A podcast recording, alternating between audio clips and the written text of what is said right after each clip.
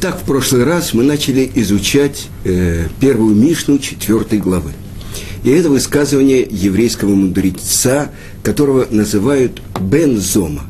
Так же, как и автора следующей Мишны, Бен Азай, то есть сын Зомы и сын Азая. Почему? И мы говорили, что Бен Зома и Бен Азай – это были два мудреца, которые вместе с Раби Акивой и Илишей бен Аво, который потом был назван Ахер, поднялись самые большие тайны Торы, поднялись в Пардес Торы. О чем же говорит Бен Азай?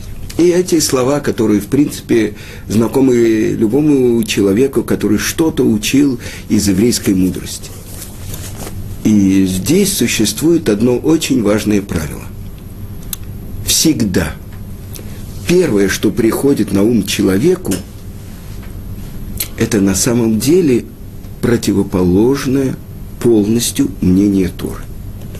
Если любого человека на улице остановить, кто богач? Он скажет, тот, у кого больше всего хороших купюр на счету – да? Есть какие-то списки, пишут в газетах, кто самый богатый человек мира, кто там самые 10, 20, 30, 100 самых богатых людей России и так далее, и так далее. Кто богаче, у кого больше всего денег. Замечательно. Кто мудрец, кто, кто-то сидит выше всех. Ну, у кого другие мудрецы задают вопросы, тот, кто больше всего знает ответов. Хорошо. Кто герой? Тот, кто завоевал больше всех стран. Александр Македонский – герой. Он завоевал весь мир, кроме Востока. Что это такое, кроме Востока? Весь мир, кроме Востока. Объясняет это мораль из Праги, потому что Восток – это начало, где восходит солнце. У греков были проблемы с началом, с пониманием начала. Что они говорят? Мир первичен, а потом Творец. Чем наша мудрость заключена? Что мы знаем тот того, кто сотворил весь мир. Итак, почему же этот мудрец объясняет эти три вещи? Кто называется мудрецом, кто называется героем и кто называется богачом? И комментаторы объясняют, это на самом деле строчки из пророка Ирмияу. И что говорит пророк Ирмияу в 9 главе? Аль италель хахам бехохмато, чтобы не хвалился мудрец своей мудростью. Валь италель гибор бегвурато, и чтобы не хвастался герой своей доблестью. Валь италель ашир беоширо, и чтобы не хвалился богач своим богатством. Хорошо, чтобы не хвалился. А что? Киим базот италель. А вот этим он может хвалиться. И этим он может себя прославлять. Чем? Аскель вайоде оты, умудряясь и постигая меня. Не понимаю я. Так что вот это имеет отношение к мудрости, но я еще могу понять, к богатству, к героизму – это имеет отношение к еврейской мудрости. С другой стороны, сказали э, наши мудрецы, что все в руках неба, кроме страха и трепета перед ним. Так что получается? Какому-то человеку назначено, что он будет богач. Он рождается у папы знаете анекдот, как э, в Израиле стать миллионером? Знаете? Приехать миллиардером. Да. Так вот, кто-то родился у папы миллионера. Так назначено, что он будет богатый. Хорошо.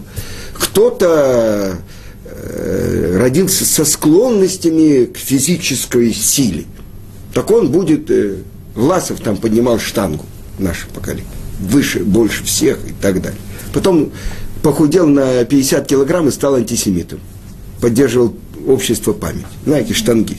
Ну, хорошо. Так э, какой же вопрос мы задаем? Если предназначено человеку даже быть не совсем мудрым, глупцом, ну так что, так он может быть мудрым? Как соединить эти две вещи? чему учит Бензома. Кто по определению мудреца называется мудрецом? Не, и приводят комментаторы такой ответ. Приходит человек в город, где он никогда не был. Он спрашивает, у кого, кому из мудрецов города задают все другие мудрецы вопрос. О, тогда это называется главный мудрец города. Теперь, кто богач города? Ему говорят, вот такой-то, такой-то, у него больше всего денег. Это богач, да. Кто герой? О, это э, глава э, армии, министр военный, или это, он завоевал столько-то стран. Все он понимает, это мудрец, это богач, это герой. И вдруг еврейский мудрец Бен Зома, что он говорит? Мудрец определение. Тот, кто учится у любого человека. Аломед Миколь Адам. Я не понимаю, что он у дворника будет учить, как метлой делать, а у, я не знаю, у тех, кто вывозит мусорные баки, э, у любого человека, значит, у любого человека он учится. И это называется определение мудрец. Теперь, герой, это не, как мы понимаем, Александр Македонский. Нет. Что говорит Бензома? Тот, кто преодолевает свои страсти, обуздывает свое дурное начало. А, э, кто богач, ну, тот доволен тем, что у него есть. Вы не понимаете, человек, который может... Я вам приведу пример. Равицкак Зильбер, Зихранат Садик Левраха, он э, учил, преподавал в школе. И он говорит, всегда мне не хватало до конца месяца 5-10 рублей. Пришлось, приходилось одалживать. Так э, когда он приехал в Израиль, он не хотел получать деньги за то, что он преподает Тору. Э, он преподавал математику, там, но он брал минимум из минимума. То, что студенты получали, это то, что он получал в Ешиве, где он на протяжении 30 лет преподавал Тору. Да? Так он говорил так, что к нему приходили и одалживали деньги. Вы понимаете? Как так? Это он приводил такой пример. Когда он бежал в Ташкент, и когда у него родилась младшая дочка, праведница, великая праведница Малка, что память о праведнице была благословена. И одному человеку, большому раву, Равицкаку, Маргеланеру, во сне показали, что есть еврей, у которого родила жена, у них даже стула нет, чтобы она села, чтобы кормить ребенка. И он пошел искать, в каком городе, где такая бедная семья, у которой даже стула нет. Обычно там э, это Ташкент, это, в принципе, бухарские евреи, даже ашкенадские евреи, ну, обеспечены немного, стула нет. И он пришел, это было в Ташкенте, он спросил одного еврея, э, праведного еврея, хабадника, может, ты знаешь, кто-то родил и нет даже стула? Он говорит, да, есть здесь.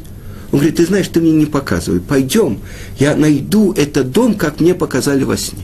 И он пришел вот так и видит, она сидит на стуле. И он удивился, во сне показали, что даже стула нет. Он разговорился, да, говорит, мы одолжили у соседей на несколько часов стул. И он предложил Равыцкому деньги. Он говорит, я не могу одалживать, я не знаю, как я отдам. Потом Равыцкак говорил, что если бы он мне сказал, что ему во сне показали, я бы у него одолжил. То есть, так вот тот, кто в час испытания не протягивает руку, не просит у других, а довольствуется тем, что у него есть, он в будущем будет тем, кто будет одалживать другим. Так это мы видели на примере Равицкака. Хорошо, но вернемся к нашему пониманию. Так кто называется мудрец?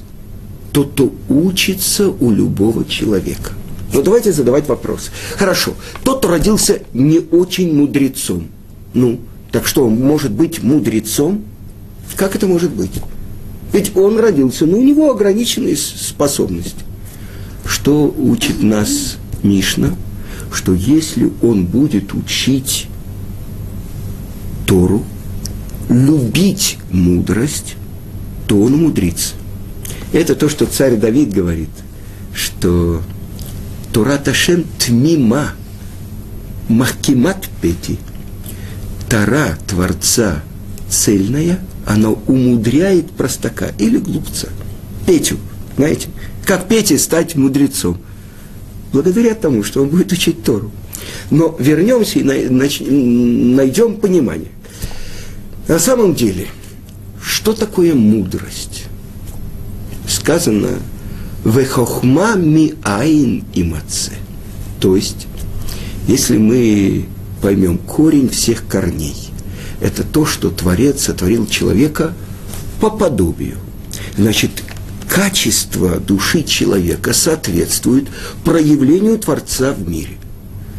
И сказано, что мудрость миаин и маце, хохма. Так что же такое миаин? То есть это источник выше, чем мудрость.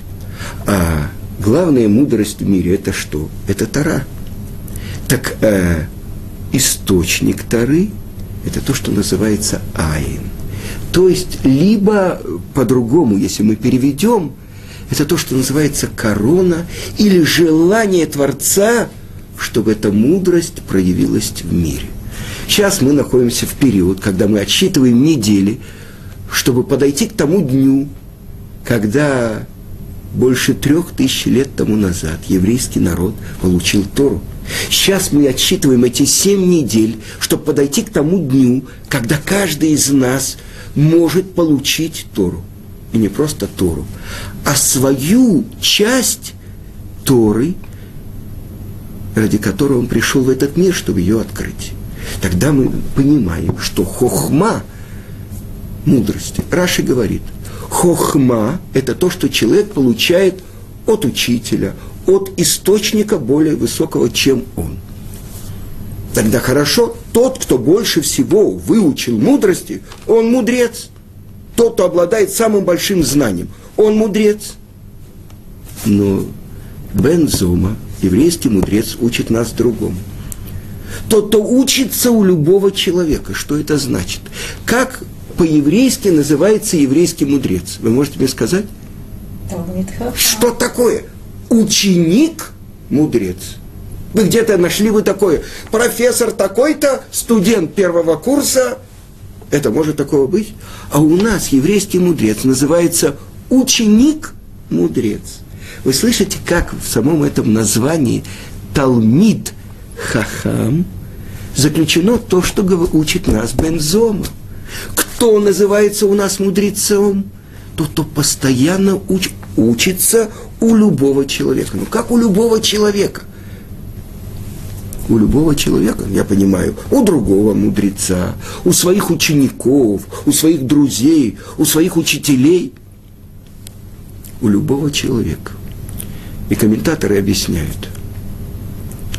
Мы уже говорили с вами, что первично, что было сотворено, что находилось перед Творцом, это Тора – которое было написано черным огнем по белому огню.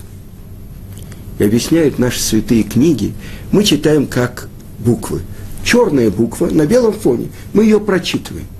Объясняют наши святые книги, что внутри черной буквы есть буква белая. Вы понимаете как? Э, в свое время есть так, такие альбомы психологов. Пятна Роршера, Оршера, как-то так. С одной стороны, вы видите, э, летят птицы. А если вы посмотрите с другой стороны, на ту же картину, вы увидите, как плывут рыбы в другую сторону. Видели такие картины? Не видели? С одной стороны, мы смотрим на картину. Если мы смотрим на какую-то одну вещь, мы видим одну картину. Э, если мы смотрим с другого бока на ту же картину, мы видим другую. Так это то, что заключено было в тех, той таре, которая была перед Творцом. Черным огнем по белому огню. На самом деле свиток Торы, в которой не хватает одной буквы. Он называется свиток Торы непригодный для чтения в общине. Почему? Потому что не только не хватает самой этой буквы, которая написана в Торе, но не хватает и той белой буквы. Ну, дайте я вам приведу пример. Ну, Хорошо. Ну, грубый пример, я не знаю, это правильно или нет. Буква мем софит. Да? Мем софит. Внутри нее есть белый кружок. Белый кружок – это буква самых. Понимаете? То есть, это та глубокая мудрость, которая заключена в самой Торе. Теперь, каждый человек, который приходит в мир, источник его души заключен в Торе. Это то, что говорится корень его души – связан с определенным местом в Торе. То, что благодаря открытиям профессора Рипса, то, что Рав Вайсмендель делал во время войны, открытие кодов в Торе, да, так то, что известно было еще Гаону из Вильна, где в Торе намеком упоминается Рамбам. И это было в Египте, и там было написано э, коротким шагом Рамбам, потом 613 Э, букв был промежуток, и была написана книга главная Рамбама «Мишне Тора». Так вы понимаете, что Тора, как объясняет Гаон из Вильна, это не только источник душ всех евреев, и у каждого еврея есть свое особенное место в Торе, но нет ни одной травинки в мире, нет ни одной звезды в мире, нет ни одной капли, которая упала с из тучи на землю, у которой не было бы корня в той же Торе.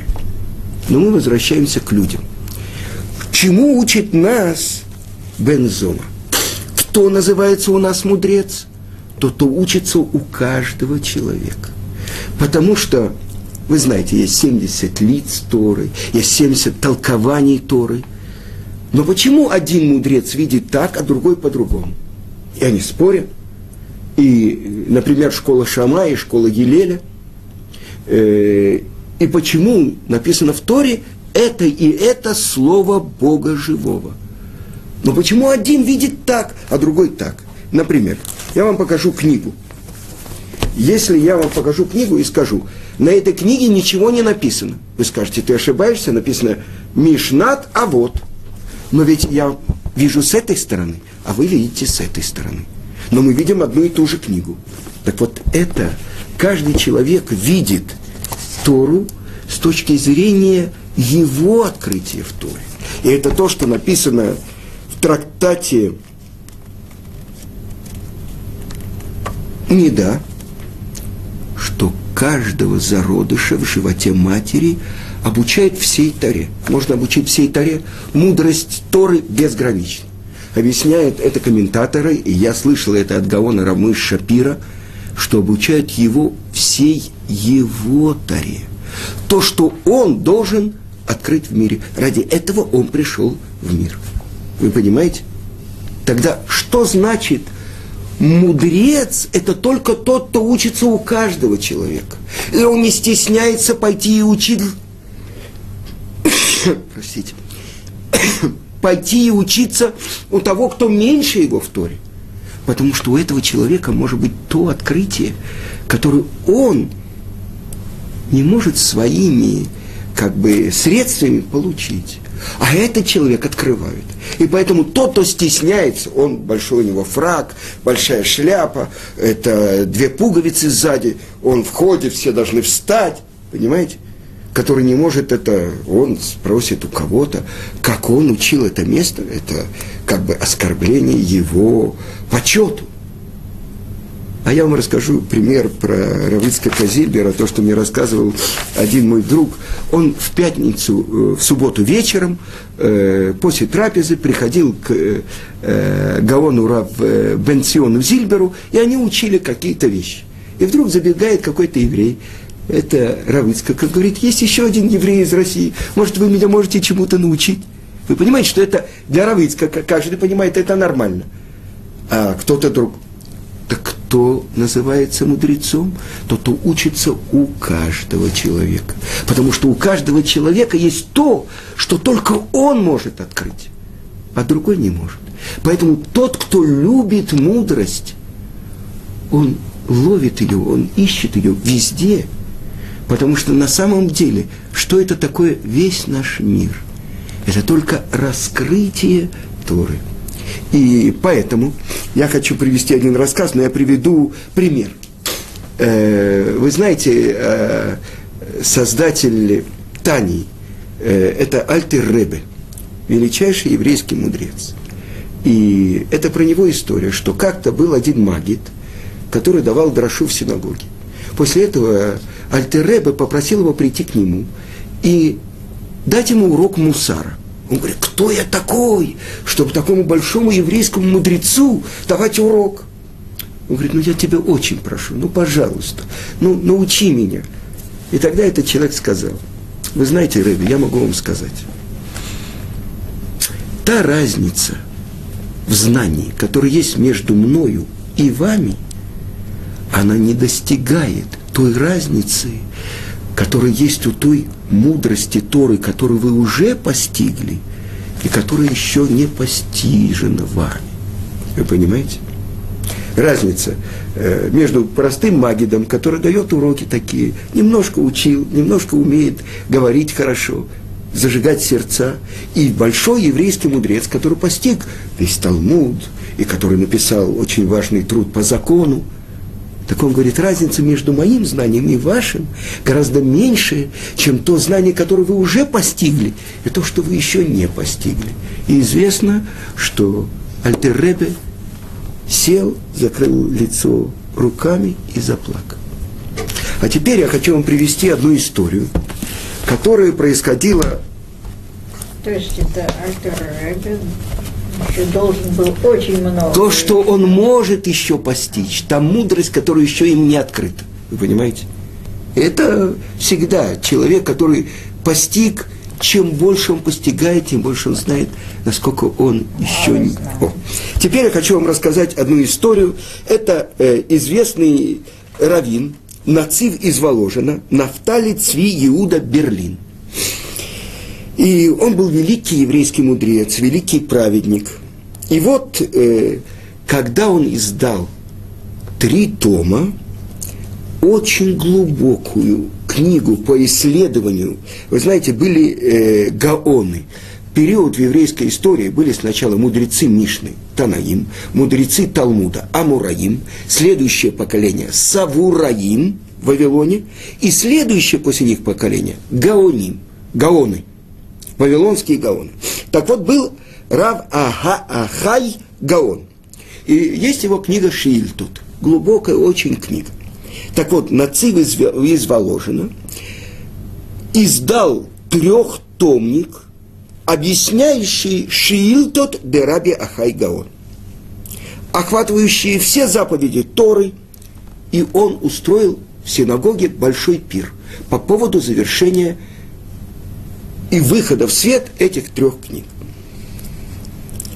Все, кто собрались в синагоге, очень удивились. Никто, никогда Нацив ну, не хвастался как будто ну, своим знанием, тем более отметить так широко издание его книг, ну, очень удивились. И когда они, он очень скромный был и так далее, когда у него спросили, ну, что такое, почему вы устроили такой большой пир – и вот он поднял бокал вина, и он сказал, я сейчас вам расскажу одну историю. И эта история расходи, происходила со мной в моем детстве. Он был очень восприимчивый, одаренный мальчик, но совсем не хотел учиться. И он говорил, что его отец был очень чистый, прямодушный человек. И он с грустью получал приветы от его Меламедов, учителей. Вот это он натворил, и вот это натворил, и это не сдал экзамен, а здесь он мешал своим товарищам. И сердце отца скорбело и болело. И он нанимал частных учителей, беседовал с ним, но все было напрасно. И вот однажды вечером, когда я пошел спать, рассказывает Нацив, да, я что-то ворочался, не мог уснуть, да, и я услышал, как папа разговаривает с мамой. Ну что нам делать с нашим Нафтоли? Он не хочет учиться. Что с ним будет? Ну пусть хотя бы он выучит какую-то профессию. И они поговорили и решили, что завтра с утра папа возьмет его как будто на прогулку и отведет его к сапожнику. чтобы он у него был под мастерем, и чтобы научился хотя бы делать сапоги, ботинки, да. Утром отец меня спросил, Нафтали, ты хочешь со мной погулять? Я ответил, нет, папа, нет, я хочу идти учиться, и я буду учиться изо всех сил. Действительно, я стал так учиться, что вообще я очень скоро занял вообще одно из первых мест. А теперь представьте себе, что вечером я бы заснул, утром бы отец отвел меня к сапожнику, и я бы стал под мастерем. И что тогда? Скажу, что было бы? Так как я был очень восприимчивый и одаренный, я быстро бы обучился профессии. Я бы стал сапожником, я бы стал бы очень хорошим сапожником. Талантливым, предприимчивым. Дальше я бы нанял несколько работников, я бы стал богачом. По природе я вообще богобоязненный, трепещу, да. Я бы давал деньги на цдаку, меня бы назначили габаем синагоги. Я участвовал бы в уроках, которые давал Рав. Я бы учил бы немножко законов, немного Мишну, чуть-чуть Гемору. Ну, я бы был хорошим и для небес, и для людей. И прошли бы годы. И пробил бы мой последний час. И я предстал бы перед высшим судом, довольный собой и уверенный в моей награде. И там на небесах меня бы приняли с радостью. Нафтали, какой важный гость! Ну где твоя книга на Шиилтот? Что? Что, что такое? Шиилтот? Удивился бы я. Да, Шиилтот Дерав Ахай. У нас записано, что ты должен составить книгу, объясняющую Шиилтот Дераби Ахай, Дерав Ахай, Дегаон Ахай в трех томах. Я бы не понял, чего они от меня хотят. А сейчас я хочу поблагодарить Творца – за то, что в тот вечер я не заснул. Я услышал разговор моих родителей. И тогда я решил, что я хочу усиленно учиться.